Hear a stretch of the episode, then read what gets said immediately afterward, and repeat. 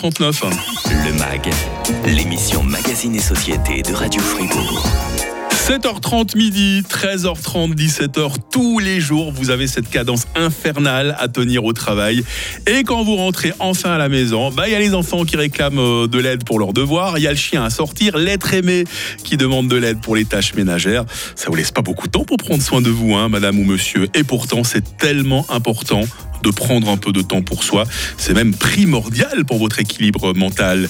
Lise Jean Bourquin, vous êtes euh, psychokinésiologue à Fribourg. Vous avez choisi d'intituler notre émission du jour Prendre soin de soi, mieux vaut prévenir que guérir. Est-ce que vous pouvez nous expliquer cela en quelques mots, s'il vous plaît? Oui, tout à fait. Vous avez déjà assez bien résumé dans, votre intro. On a un rythme métro-boulot-dodo qui est assez effréné dans notre société. Et mine de rien, on a quand même l'habitude de réagir quand ça va pas. On est, on est dans une société de réaction. On va prendre des mesures si on se sent moins bien. On va aller visiter le médecin si on a des symptômes, quels qu'ils soient. Euh, pour être franche avec vous, je reçois personne en cabinet qui vient parce qu'il est trop heureux et trop serein dans sa vie. Mmh. Donc on est toujours en mode de réaction quand euh, quand il y a quelque chose qui, qui, est déséquilibré, quand on sent que c'est plus très harmonieux dans notre quotidien. Et en fait, là où on se rend pas compte, c'est que c'est beaucoup plus difficile de se relever quand ça va pas bien que d'entretenir un état euh, de santé mentale, mais aussi euh, de santé physique mmh. et de santé au, au, niveau des émotions. On devrait faire avec soi-même comme on fait avec la voiture. Hein. La voiture, on va régulièrement faire les services pour qu'elle tombe pas en panne. Pourquoi on ne ferait pas la même chose pour nous mais, mais tout à fait. Et puis, peu importe par où on commence, hein, moi, j'avais envie dans, dans, cette émission de, de, proposer trois portes d'entrée parce que prendre ouais. soin de soi, ben, ça dépend tellement de notre façon de vivre, de notre façon de voir les choses, de nos passions, de nos intérêts. Et les trois portes d'entrée se basent sur les trois composants de l'être, en fait, mmh. comme on le conçoit en psychokinésiologie, à savoir euh, les pensées, les émotions et le corps. Ouais. Et pour prendre soin de soi, ben, on peut aborder les choses soit d'un point de vue cognitif dans un premier temps, donc euh, s'occuper de la nature de nos pensées. Est-ce que les pensées qui arrivent tout seul, toutes seules, pardon, on sait que l'être humain, dans les pensées qui viennent toutes seules, ben, c'est les pensées de comparaison, de rumination, de jugement, de critique, etc. Ça, ça vient tout seul. On n'a pas besoin de décider. très sévères avec soi-même. Hein. Absolument. Ah, ouais. Et ça, c'est des pensées, euh, ben voilà, pas très glorieuses de l'être humain, mais qui sont là de manière instinctive. On les choisit pas. Mmh. Par contre, on peut choisir nos pensées. On peut choisir d'être un peu plus positif, de prendre un pas de recul sur les choses, d'avoir un jugement mais constructif, d'avoir plutôt quelque chose de l'ordre de l'analyse mmh. pour pouvoir avoir euh, des choses à apprendre sur les différentes problématiques.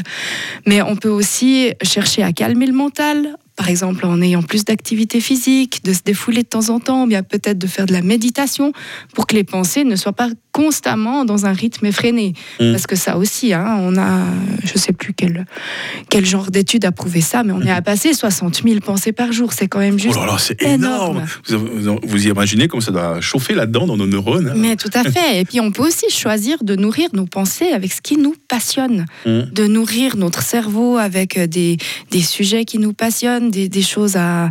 Ben, voilà, je pense à la culture, par exemple, je pense à certaines visites, à certaines émissions qui pourraient mmh. nous nourrir les pensées. Le, le MAG, par exemple, c'est une bonne émission Absolument. tous les jours entre 8h30 et 9h, surtout quand Jean Bourquin est avec nous. Hein. Exactement. J'aime bien ces trois portes. Hein. Vous avez parlé du mental, de l'émotion, puis il y a le corps aussi. Hein. Oui, tout à fait. Et puis, euh, bah, alors là, au niveau du corps, bah, je ne vais pas inventer une énième fois les mérites du sport, mais mmh. de rester en mouvement, ça permet non seulement d'apaiser les pensées, comme je le nommais tout à l'heure, mais aussi de, de, déclencher un circuit hormonal qui est celui de, des endorphines, hein, ouais. qui, qui vont vraiment générer générer un état euh, presque d'euphorie après mmh. le sport quand on s'est vraiment défoulé, mais ça, ça développe la confiance en son corps, la confiance en soi, ça développe vraiment plein plein de choses. Et force est de constater, on en parlait tout à l'heure en, en, évoquant la voiture et les, les transports publics, etc. C'est que c'est qu'on est une société qui bouge de moins en moins, donc mmh. c'est vraiment une, une vigilance à avoir là.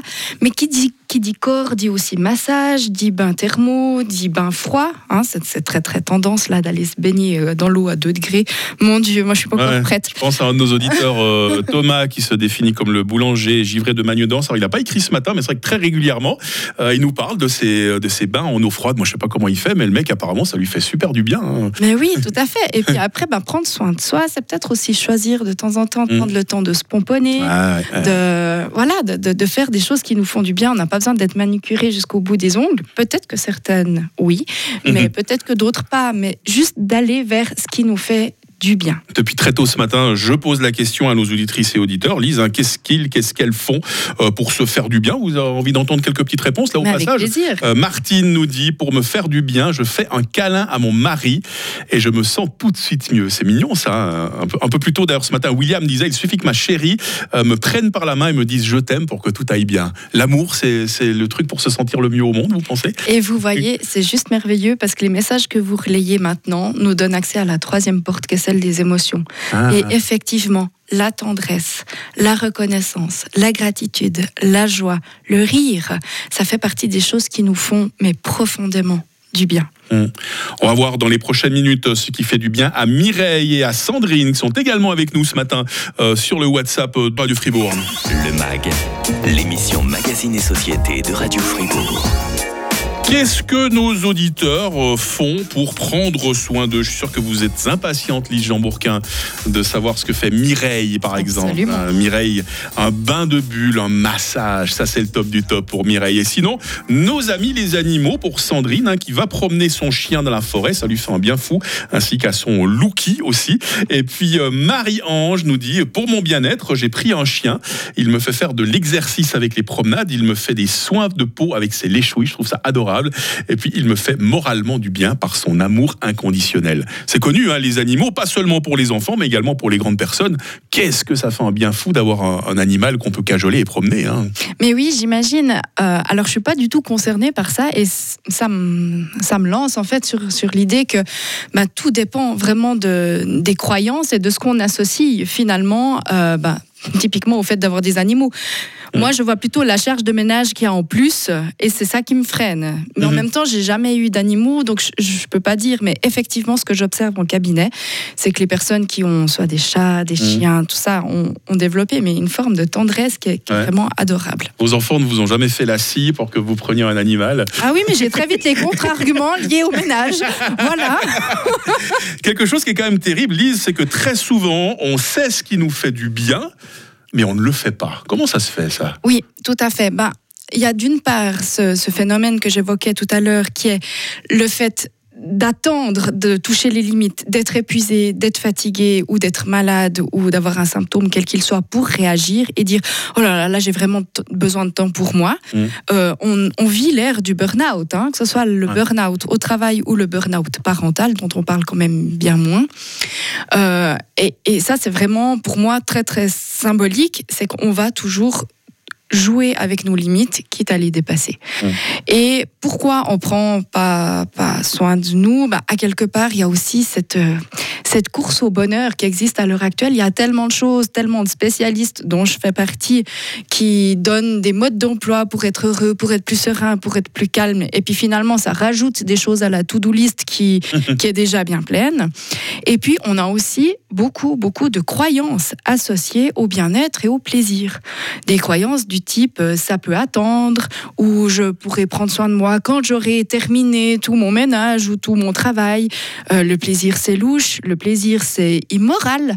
Hein on a quand même euh, un certain nombre d'années de croyances judéo-chrétiennes qui nous collent au basket avec ce côté c'est péché. Ouais, il faut culpabiliser les gens. Ah. c'est terrible, ça. hein. Et puis, il faut surtout pas tomber dans l'oisiveté, dans la paresse, dans la flemmardise, dans la luxure.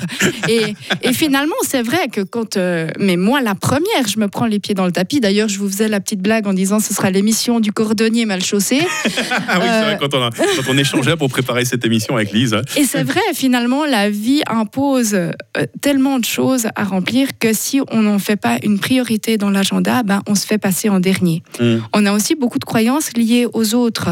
C'est les autres en premier, c'est le bien-être de l'autre. Combien de personnes je reçois en cabinet qui sont focalisées sur le bien-être des autres, de leur famille, de leurs enfants, de leurs parents, euh, et, et qui donnent tout pour les autres, mais qui se qui se placent toujours en dernier de la liste s'ils y figurent.